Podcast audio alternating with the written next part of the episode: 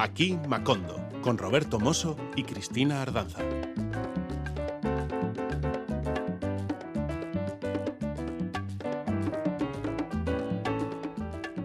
parece que mantenemos un poquito la flexibilidad de la cadera, ¿verdad? Bueno, a pesar de haber bueno, estado tanto bueno. tiempo alejados de nuestro terruño, aquí Sí, en Macondo. sí, se notaba un cierto ñiqui, ñiqui, Apenas se oye, no te preocupes. Además, Hola, Cristina, ¿cómo estamos? He traído un poquito de la grasa. Esta, es aceite de oliva, lo he pagado carísimo. Por Dios, Pero ya verás que. qué cómo- derrochadora. engrase, ¿Cómo se nota que eres de Bilbao? Bueno, ya ves, para eso y para todo. Oye, un placer reencontrarnos de nuevo aquí en Macondo con nuestra audiencia, con nuestros seguidores, con nuestras seguidoras, con nuestros invitados. Y espérate, y con técnico, con nuestro querido Alberto Zubeldia, que hoy va a tener, eh, iba a decir el honor, pero quizás el honor sea nuestro, ¿no? Hoy va a tener el placer, espero, de poder acompañarnos en este programa. Pues yo supongo que lo va a pasar muy bien. Alberto Zubeldia a los controles de las máquinas.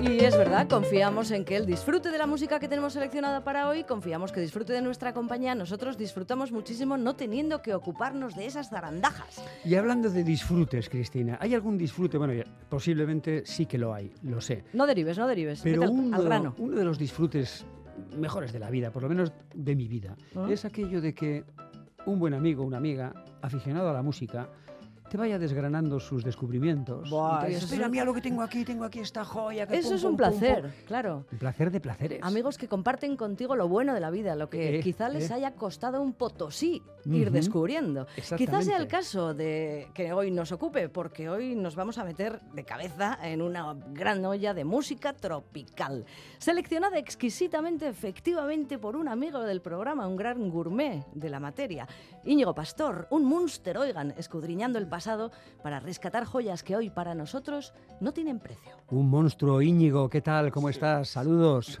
Pues muy bien, encantado del reencuentro y de la presentación. Genial, ¿no? Encantado. con, con ganas de, pues eso, de poneros un poco al día de cositas que, que circulan y que podremos compartir con la audiencia tan, tan estupenda que tenéis. Ujú. Íñigo, no lo hemos dicho todavía, pero tú llevas el sello Bumpy Soul. Es, eh, no sé si decirlo así, un spin-off de Monster, podría decirse. O está en la- derivada. Sí, ¿no? Sí, pero se la ha comido ya. Ah, Se, se lo comió. vaya, vaya, vaya. O sea que es un pigmalión esto. Ya, bueno, pues eh, Bumpy Soul se dedica, como su propio nombre casi indica, a cosas que tienen mucho que ver con el alma, que tienen que ver también con el calorcito musical y que últimamente además se trata de rescatar, estáis dedicándoos mucho a eso, rescatar viejas joyas de sellos peruanos, colombianos, de la Latinoamérica de los 60-70, ¿no es así? Así es. Bueno, eso que dices de el spin-off o la parte un poco, la- la- el afluente del río Munster se, se ha convertido en un Amazonas porque, claro, nos hemos metido en, en- en unos terrenos muy, eh, o sea, en aguas profundas y muy ricas porque en cuanto das una patada y descubres algo, te metes en algún terreno, en algún país, alguna esquina, alguna curva, alguna confluencia, hay eh, infinidad de cosas, ¿no? Y, y claro, eso es como, pues eso, una especie de, de descubrimiento constante que mantiene muy vivo ese, actuar, ¿no? Y entonces no paran de salir cosas, es así. O sea, que tú te zambulles, rescatas el baúl del tesoro, le quitas el moho que tiene por encima, o, cómo es esto? Porque una de las cosas que caracterizan las ediciones de Bumpy Soul es que eh, tratáis de rescatar, de restaurar esas canciones, de tener su glorioso sonido original, decís. ¿Por qué es tan importante el sonido original cuando estamos hablando de grupos de hace tanto tiempo? Mm, El, sonido no ha mejorado con el paso de los años y es mejor ahora que antes. ¿Por qué el de antes tiene más eh, cuché para ti? Bueno, a ver, eh, mm, el- la cuestión sonora eh, tiene mucho que ver con, con el proceso, ¿no? Eh, la música, la mayoría de la música, por no decir toda la música que hemos- vamos a escuchar a continuación, viene de, de un espíritu inmediato y, eh, y- y fresco, recogido casi prácticamente en vivo en, en- en sesiones de estudio, ¿no? Entonces, el simplemente reproducir, reproducir ese, esa atmósfera, ese ambiente, y lógicamente con los parámetros sónicos, vamos a decir, de, que se pueden obtener hoy en día con, con tecnología y buscando también las fuentes originales, pues hombre, es como, no sé cómo decir, es como restaurar una obra en condiciones, ¿no? Eh, con sus fallos, sus, sus, sus altibajos, sus... O sea, quiero decir, está todo fuera de esta compresión sonora a la que están los oídos acostumbrados y que están machacando los oídos de, todas las personas que van escuchando música por ahí porque es algo como como que está prediseñado para que todo esté ahí bien metidito, contenidito y sonando como correcto, ¿no? Entonces, esto es, otra cosa. También es cierto que vamos un poco por el tema de la, de la edición física, ¿no? Del disco, de, que es otro, otro, otro tema, pero bueno, eh, es un tema, claro, porque es sentarte delante de un cacharro que da vueltas y al cual le tienes que atender, prestar atención y a cambio pues te da lo que te da, ¿no? Que es una calidad de reproducción, si tienes el equipo medianamente preparado, pues incomparable, ¿no? Claro. Bueno, al turrón. Eh, vamos a comenzar además por un tema que mm, el que más, el que menos, sobre todo la gente que tenga cierta edad, va a reconocer. Lo que pasa es que en una versión muy particular. Estamos hablando de Crees que soy sexy, ¿eh? Que es una versión del Do You Think I'm Sexy, que por cierto... ¿De Rod Stewart? Eh, Rod Stewart, ¿Ah? que por cierto en su día también fue, eh, recuerdo, demandada por plagio, porque originalmente era una samba. ¿Ah, sí? Uy, hemos de buscarla. hemos de buscarla. Sí, sí. Pero en, esta versión de la cumbia moderna de Soledad, que viene desde Colombia, la verdad es que eh, tuvieron muchísima repercusión, ¿no? Tuvo mucho éxito en, este, en esta modalidad, vamos. ¿A qué te refieres? ¿A la, a la versión, a la, versión que hizo la, versión original? ¿A la versión que hizo la cumbia? No, bueno, o sea, yo creo que tal y como las has descrito son esas canciones de ida y vuelta, porque, claro, Rod Stewart adoptó una cuestión brasileña que es limítrofe con la zona de Colombia donde, de donde viene esto. Yo creo que estos señores, que son la cumbia moderna soledad, son una agrupación, vamos a decir, eh, tradicional, folclórica, interpretaba canciones, mm, eh, claro, se ponen el nombre de cumbia moderna pues para conseguir más conciertos o actuaciones o presentaciones, ¿no?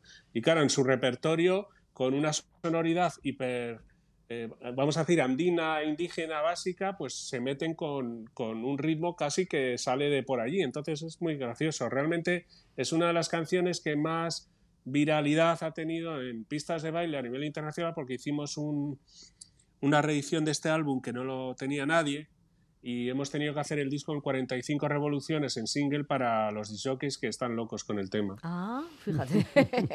bueno, pues venga, vamos, vamos a catarlo. Vamos a catar la, la cumbia moderna de Soledad con este ¿Crees que soy sexy?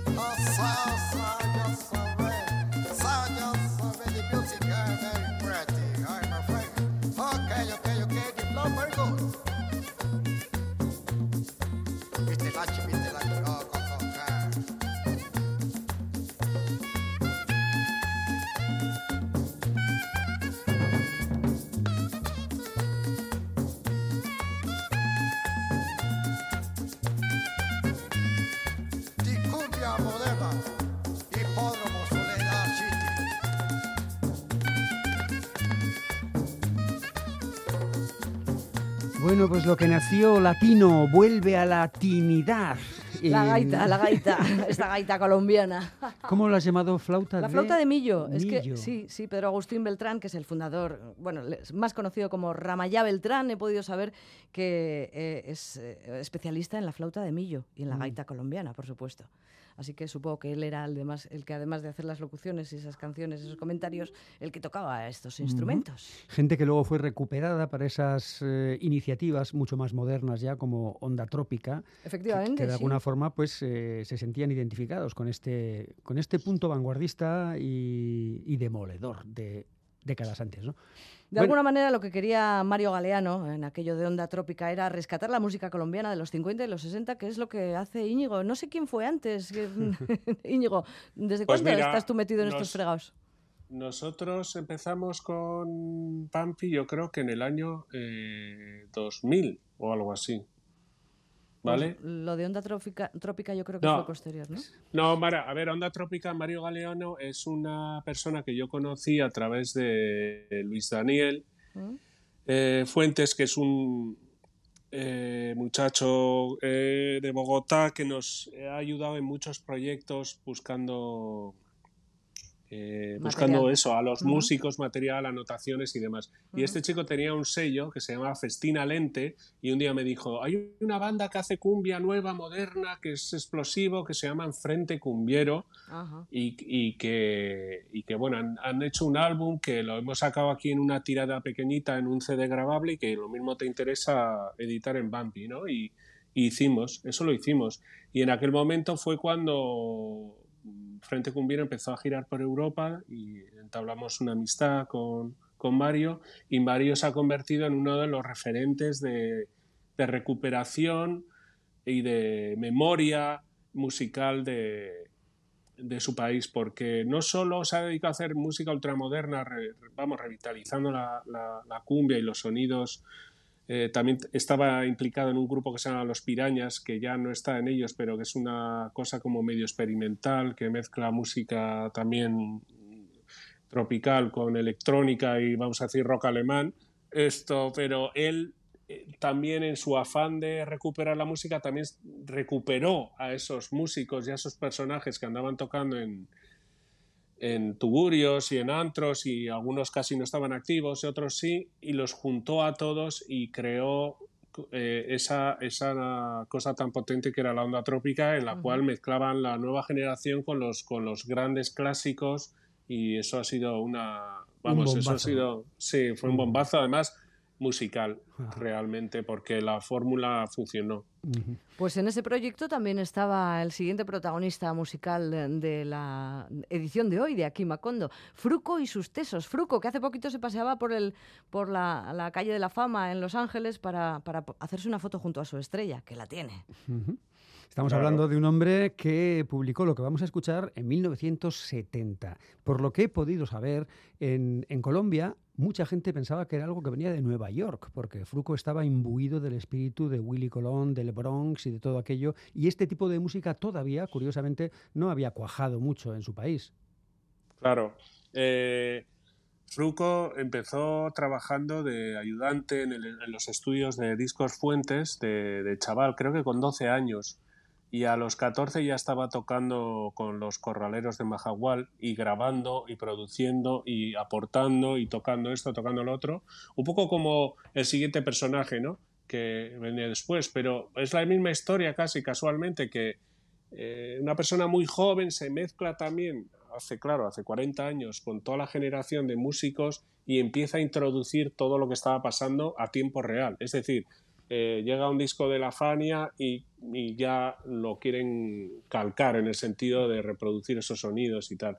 Entonces se, se convirtió en un productor muy eh, venerado y aparte en un creador y un director musical espectacular. De hecho, su sonido de bajo, que es lo más prominente en las, muchas de sus producciones y concretamente en este tema es algo como que derrumba, ¿no? Y, y sí, sigue activo. Además, creo que estuvo tocando hace no mucho, no sé si en Zaragoza y, y por Europa, Londres, está constantemente actuando con Sí, sus sí, sí. tesos. Ha, estado, ha estado de gira con sus tesos hasta durante todo este verano. Sus tesos, que sería algo así como sus duros, ¿no? Porque tesura es un- una palabra de slang eh, que significa algo así como dureza, ¿no? Como eh, eh, barrio bajero, duro, algo así, ¿no? Sí, debe serlo. Vamos, también la gráfica de su que él ha explotado, su estética, sus portadas y todo son tremendos. O sea, es una cosa así como que, que yo creo que no hay muchos ejemplos de, de esa crudeza y esa actitud así como macarra, ¿no? De, En portada. Sí, Mm. sí, entre, la, entre lo macarra y lo bizarro, podríamos decir. Y, Eh, total. y con un producto musical, eh, yo creo que muy interesante. Esto que vamos a Mm. escuchar es El Vidriero, pertenece precisamente al disco Tesura de 1970 y, y suena así.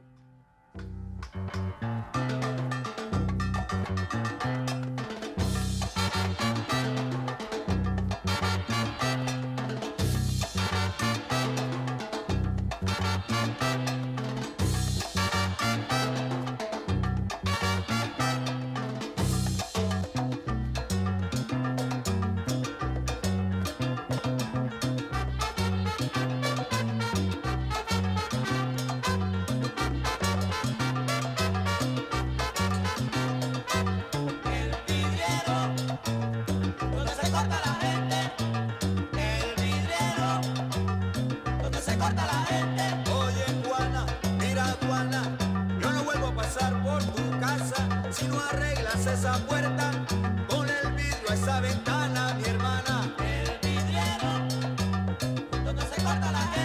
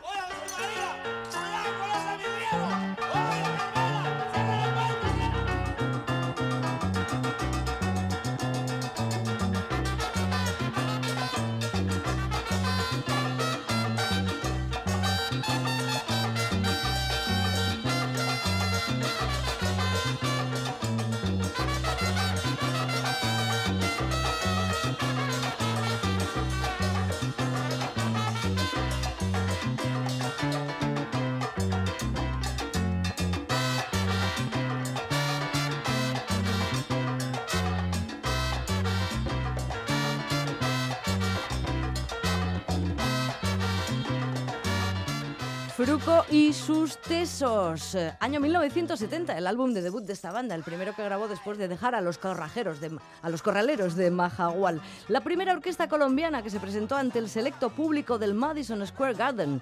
Además, gracias al talento de Fruco y al equipo artístico de Discos Fuentes, surgieron orquestas imponentes como los Latin Brothers, los Afro Sound, Wanda Kenia, la Sonora Dinamita. Bueno, pues aquí tenemos a Fruco y sus tesos, El Vidriero.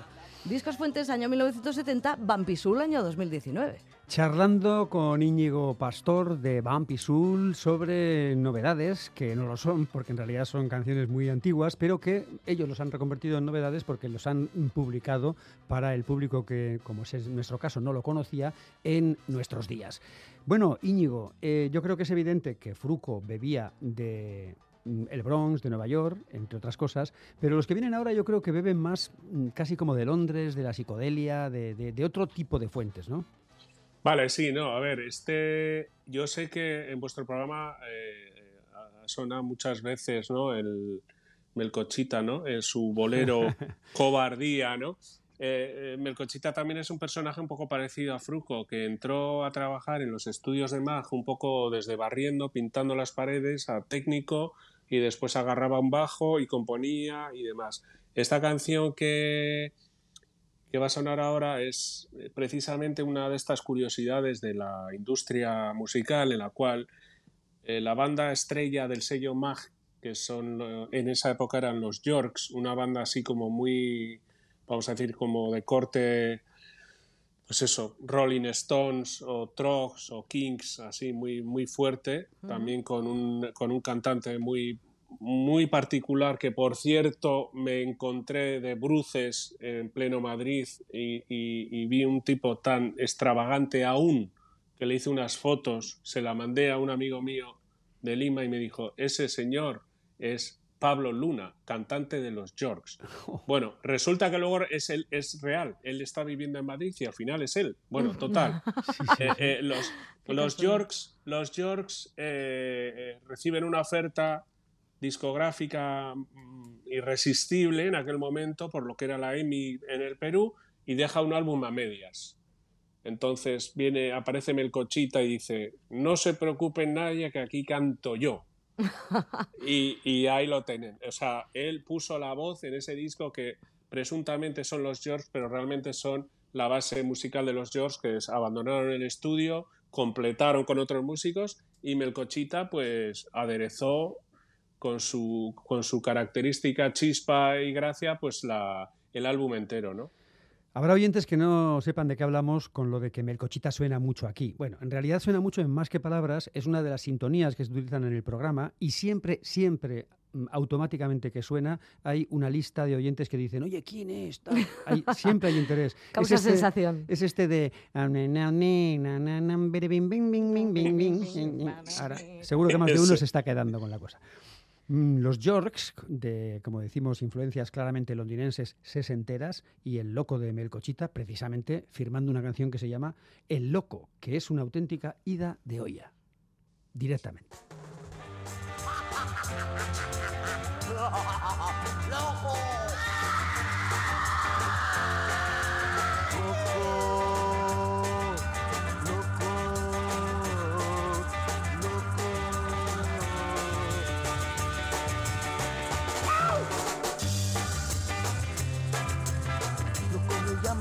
Bailo gogo, porque soy loco. ¡Loco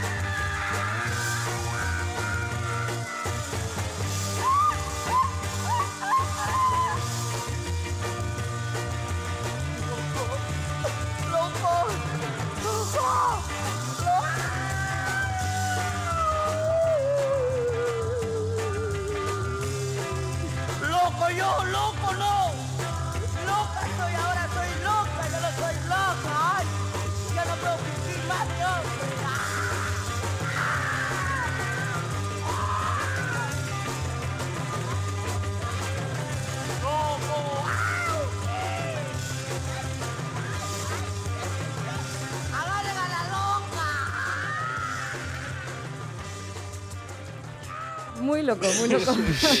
¿Tú te imaginas lo que tiene que ser esto en un guateque, ¿no? Que eso- de repente que Bueno, suene esto ahí. Además, Melcochita tiene pinta de, de- de haber sido un personaje muy versátil, ¿no? Muy, y muy sorprendente, ¿no? En sus directos. ¿Cómo, ¿Cómo sería verle a este hombre en directo, Íñigo? Pues eh, es, eh, vamos, este hombre ha estado en el show de David Letterman, ha estado con Obama, ha estado en mil, en mil sitios. O sea, él en la época, en los años 70, estuvo en Nueva York grabando discos de salsa muy, muy potentes, ¿no? Es un tipo muy escurridizo, muy hábil y es, es, es un tertuliano habitual en, en la televisión peruana. Eh, creo que es de estas personas que podría perfectamente presentarse a presidente del país y, tener y- opciones. y optar a ello, o sea, seguro.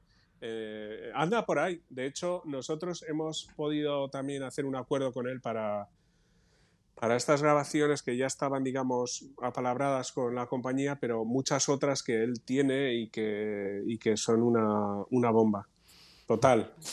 O sea que seguiremos oyendo hablar de Melcochita y seguremos, seguiremos escuchando canciones de Melcochita.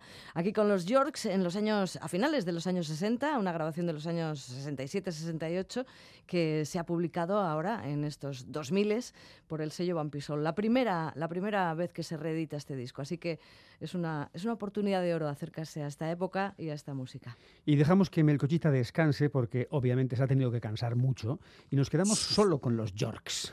Vamos a dedicarles ahora mismo un espacio a ellos en exclusiva, los Yorks, que como bien decías, eh, vienen un poco más de la influencia de todo aquello que fue, pues no sé, los Tremelus, eh, los Trogs, eh, los propios Yardbirds, pero de esa Eso onda es. un poco se entera, ¿no? Es una banda como así, como vamos a decir, no seria en el sentido de seriedad, pero que tiene un, un- un nivel y una pegada espectacular. Son como una especie de, como aquí eran los salvajes en la época o algo así, que era eh, que montaban realmente espectáculo en directo, había desmayos y había de todo, ¿no?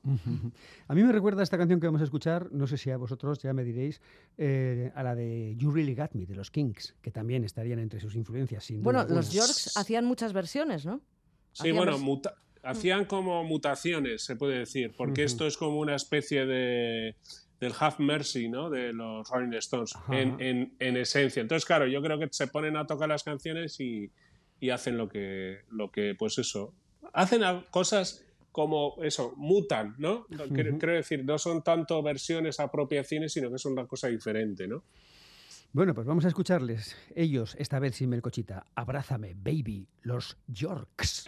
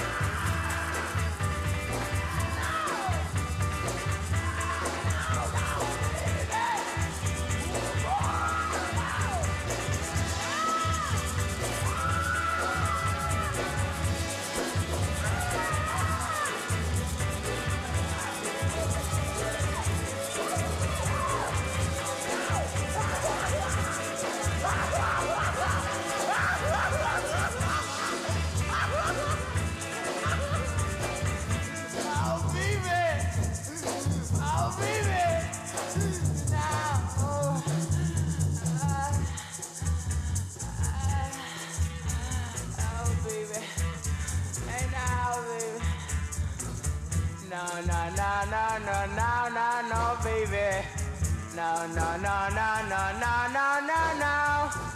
No, no, no, no, no, no, no, no, baby. No, no, no, no,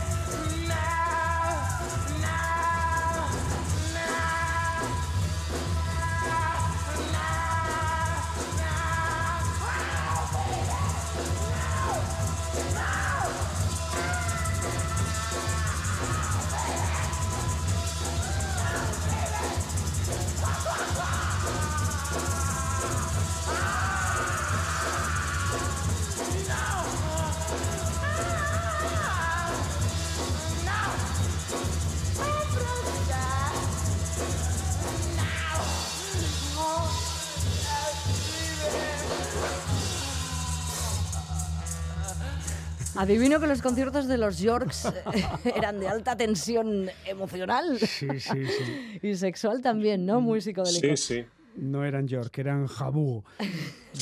Vamos a- Abrázame Baby es el título de esta canción que que es- incluyeron es verdad, en es su el- álbum el- el 68. Have Mercy de los Rolling. Stones. total. Claro, fíjate que cuando la he escuchado antes no me había quedado, ¿eh? Pero claro, convierten el Have Mercy, es decir, ten piedad, ¿no? En abrázame. O sea, que lo llevan- Abrázame, baby. sí, sí. wow. Bueno, y además la, la- la- la cargan de un contenido erótico que originalmente no tenía. No tan explícito, desde luego. Bueno, Pues ahí sus fans eran ahí legión, están. legión eran sus fans. Estos acaban Bueno. mal con el sello MAG, ¿no? no, no- Bueno, fíjate que con este, con esta, con este, digamos, eh, ¿cómo se dice? Este planteamiento musical, ¿Mm? les, la compañía más fuerte del país, que era EMI en esos momentos, les hizo una oferta, vamos a decir, millonaria en la época, que abandonaron MAG con ese sonido. Ah. De hecho, hay un, hay un álbum posterior que ya es como mucho más, es, quiero, es un paso más adelante en todo esto. Ujú. Está muy bien también. Le acabo de mandar una foto a Sí. Roberto por WhatsApp de... de, de, de- Melcochita. de- no, de Melcochita, Melcochita pero de- for President.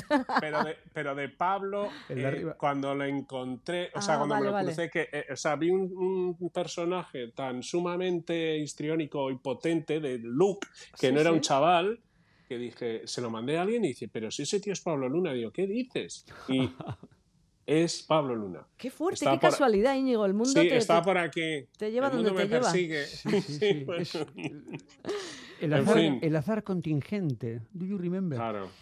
En fin. Bueno, pues muy interesante este recorrido que estamos haciendo por la música tropical de, un lugar, de un tiempo y un lugar. Ahora nos vamos a acercar a, a una celebración de cumpleaños, a una canción que lleva por título eso, Feliz cumpleaños, y que no sé si en la discografía de Ray Pérez y de Perucho Torcat significaría una especie de himno que estaban obligados a interpretar, por, ¿o qué?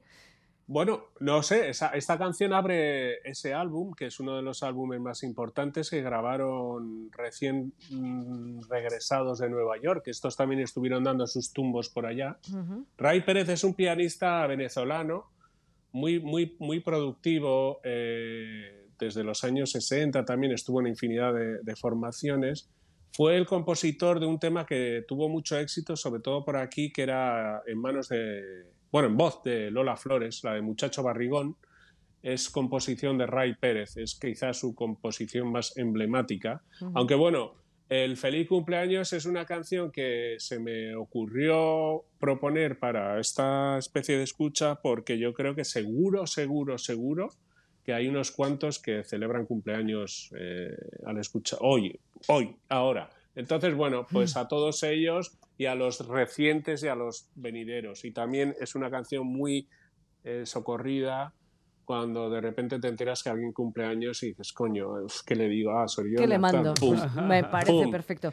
Vamos Pues a ampliar eso, la felicitación a, cumpleaños. eso, a Eso todos y a todas los que cumplan este año. ¿Qué os parece? Vamos allá. Ray Pérez, Perucho Torcat, feliz cumpleaños. They do it.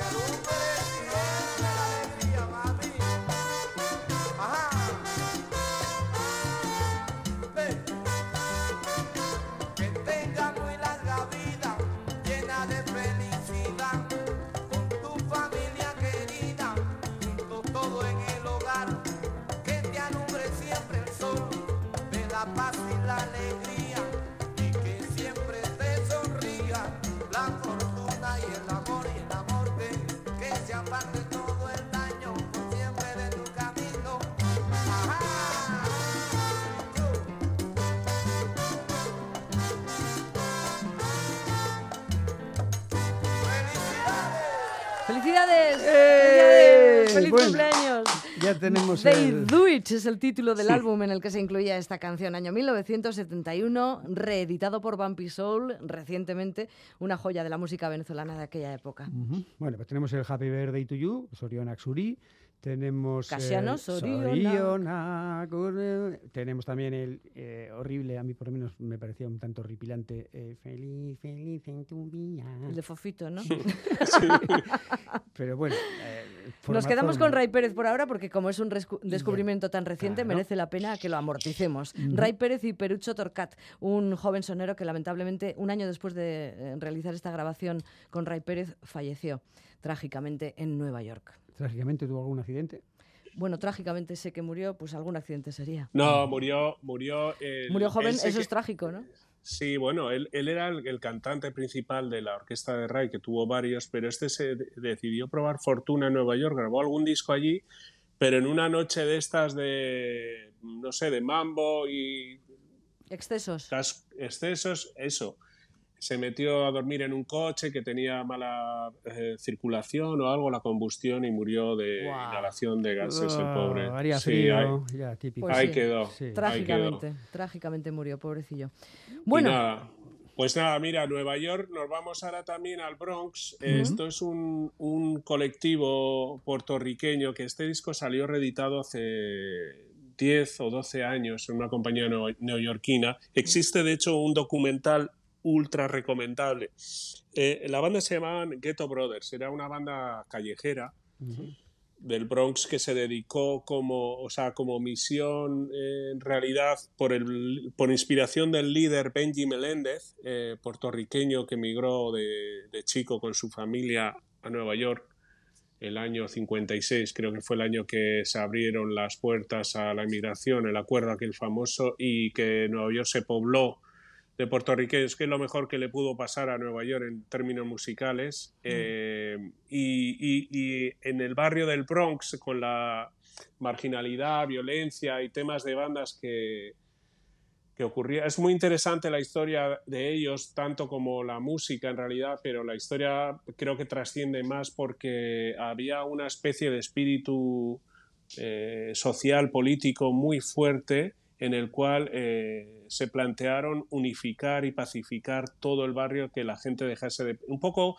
la película de Warriors se basa en la historia de los Ghetto Brothers realmente, porque todo surge a raíz de, una, de un encuentro que se iba a producir entre bandas y uno de los miembros de Ghetto Brothers fallece, es, es matado o asesinado por, por la otra banda y lejos de provocar una violencia en contra o como respuesta, se crea un movimiento de pacificación y gracias incluso a este movimiento es cuando empieza a surgir también las fiestas en el Bronx de donde empieza, de donde surge principalmente el hip hop. Eh, la banda de África Bambata era miembro de una de las bandas que estuvo en esas convenciones iniciales. Bueno, en fin, es una historia eh, fascinante. Y el hecho es que eh, también por casualidades y, bueno, un poco zigzagueando, eh, dimos con el productor original de todas esas grabaciones, que es una persona muy curiosa llamada Bobby Marín, que estuvo muy implicado en la escena underground mm, salsera de Nueva York, sobre todo por el lado puertorriqueño, y hizo una serie de producciones independientes de las cuales vamos a hacer un, tenemos un plan de reediciones curioso y bueno, empezamos con los Ghetto Brothers, que es un poco la punta de lanza porque, porque ya te digo, o sea, es una, es una historia conocida, hay libros, hay, una, hay un cómic muy bueno que se hizo una editorial en Barcelona que cuenta la historia de Benji y de todo esta, esto que acabo de decir. ¿Tú recuerdas el nombre de ese documental? Sí, el documental se llama Rubble Kings, que es como Ruble. R-U-W-L-E eh, Kings. Rubble es del Kings. 2016, es fácil de buscar. En cuanto empieces a dar Ghetto Brothers, te empiezan a salir unas imágenes flipantes de, de, de- de estos que iban con el chaleco vaquero, con el emblema detrás y con el puño en alto, eh, ensalzando todo, bueno, todo el movimiento de esa época, ¿no? De finales de los 60, además que tenía un fondo real, ¿no?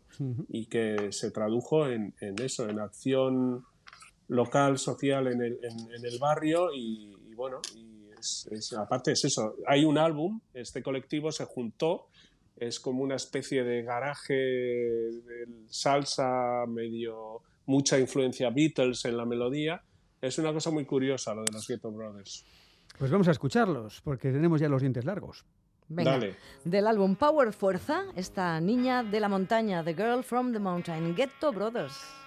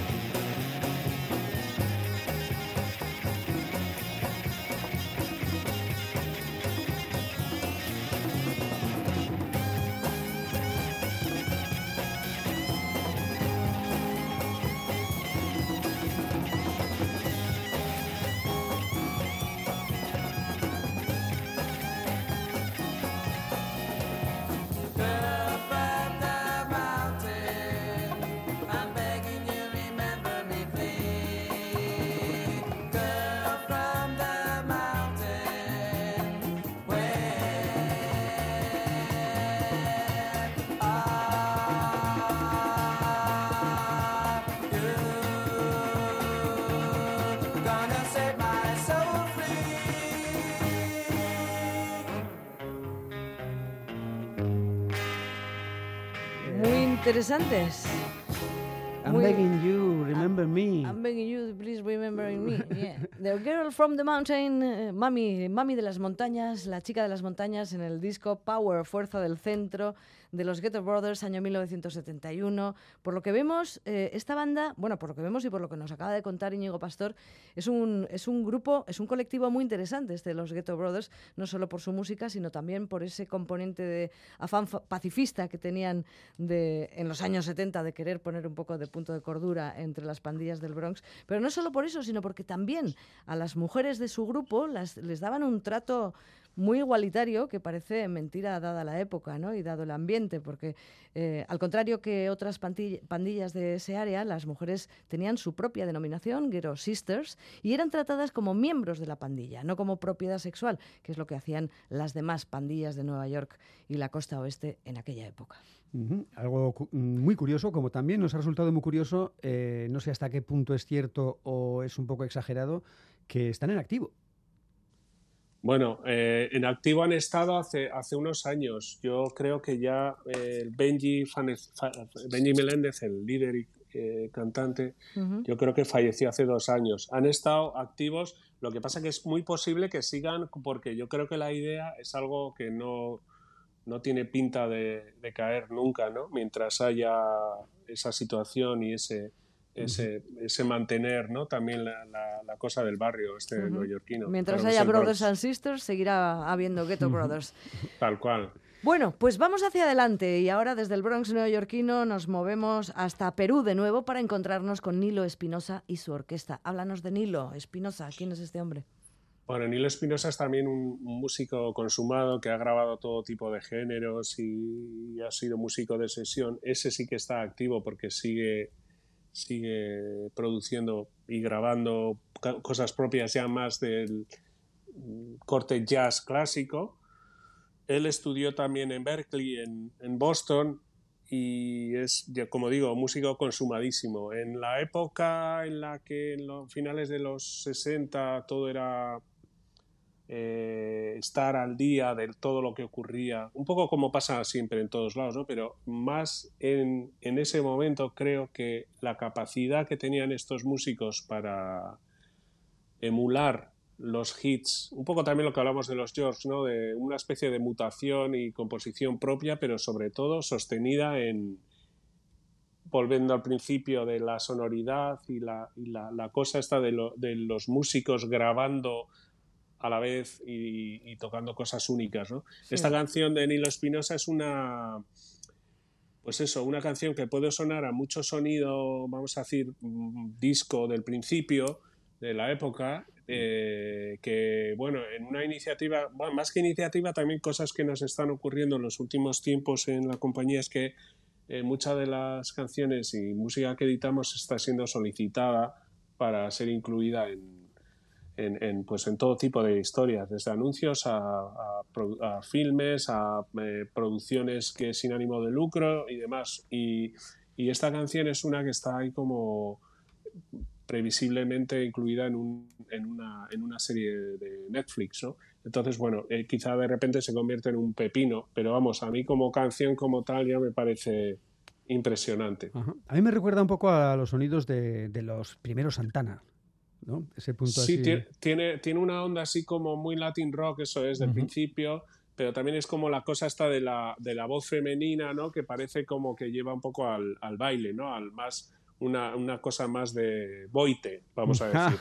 de boat. Eso, no es discoteca, es época boat, exacto, estamos ahí. En la.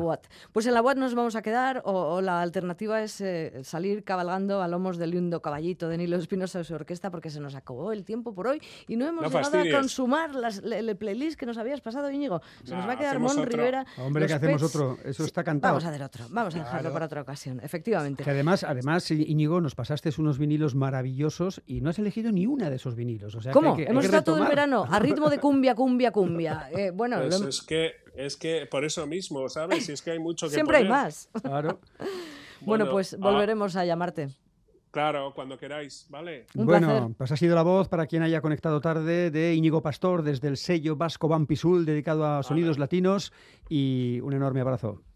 Adelante, venga. Agur. Igualmente, Agur. Qué Nilo maravilla, Espinosa amigos. y su ellos. orquesta, lindo Ale, caballito. ale, venga, ale. Agur. Sí.